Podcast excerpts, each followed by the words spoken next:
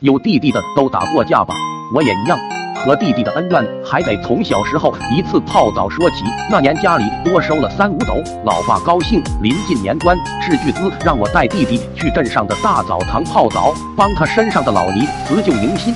热乎乎的泡完，弟弟躺在闲床上，我站在上面，手缠毛巾，正晃哒晃哒搓得起劲。弟弟吼了起来，说：“哥，你干咋老是撞我头啊？你是故意的。”轮到他帮我搓时，他嘴里叨叨着说也要用蛋撞我的头。我一听不对，起来死活不肯让他搓了。这货逮住不依不饶，撕扯最后升级成了打斗。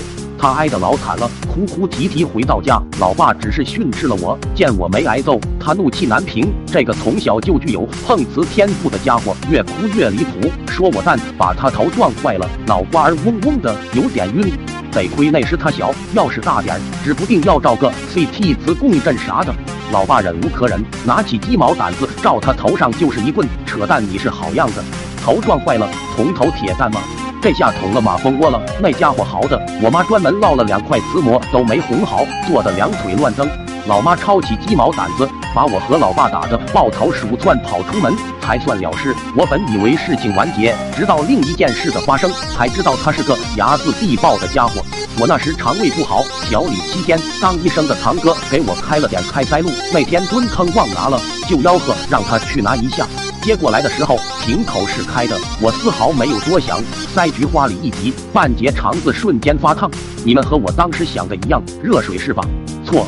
这货把药水倒掉，往里面挤了一瓶五零二胶水，封口了，当场就封口了。可恨的是，就犹豫了一下下，那个圆球一样的塑料瓶也拽不出来了，拽扯着肠子疼。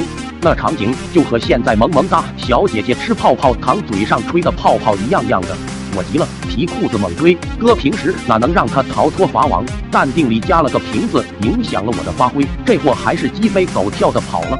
农村人心疼钱呢，老爸也没当回事，剪掉瓶子，说明天浇水软化就好了。事实证明，老爸想多了，肚子又胀了两天，不巧还吃坏了肚子，腹股如球疼的打滚，这才急慌慌的用架子车把我拉到医院。跪趴在手术台上，打开菊花的瞬间，呼的一声翔喷薄而出。老医生没跑得及，眼镜都打歪了，一屁股坐倒在地，脸上滴滴答答，吓傻了，一发不可收拾，又扑了好几股子。老医生两手挡脸叫道：“快下床！”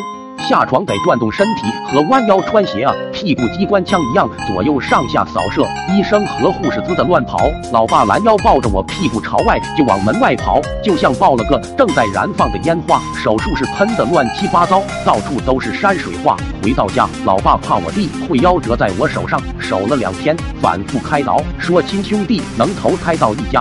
是几辈子修来的缘分，饶他一命算了。但守得了初一，守不了十五。走时他摸摸我的头，像劝寡妇嫁人。他还小，别打他哈，莫生气，莫生气。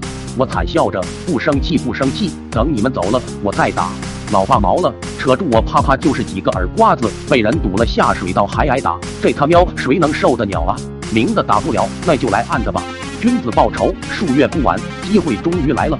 那天老妈在河边洗衣服，弟弟在她附近玩。前几天下雨，河里涨了水，我在上游不远的花生地偷花生吃，看到旁边有块疯的半干牛粪，心生一计，我先把一些散花生丢进河里。果然，弟弟见到顺流而下的花生，兴奋地捞起来吃了，老香了。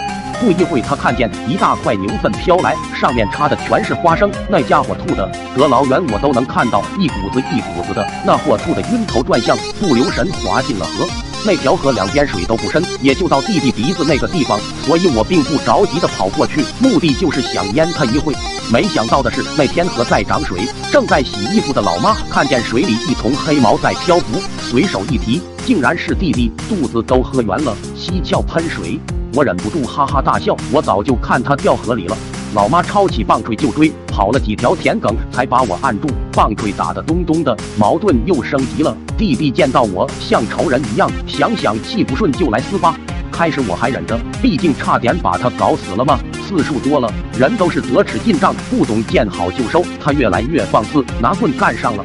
哥哥强则弟弟扶墙，熊孩子就没有打不老实的。我一股劲把他打得提前换了牙。终于点燃了他痛下狠手的导火索。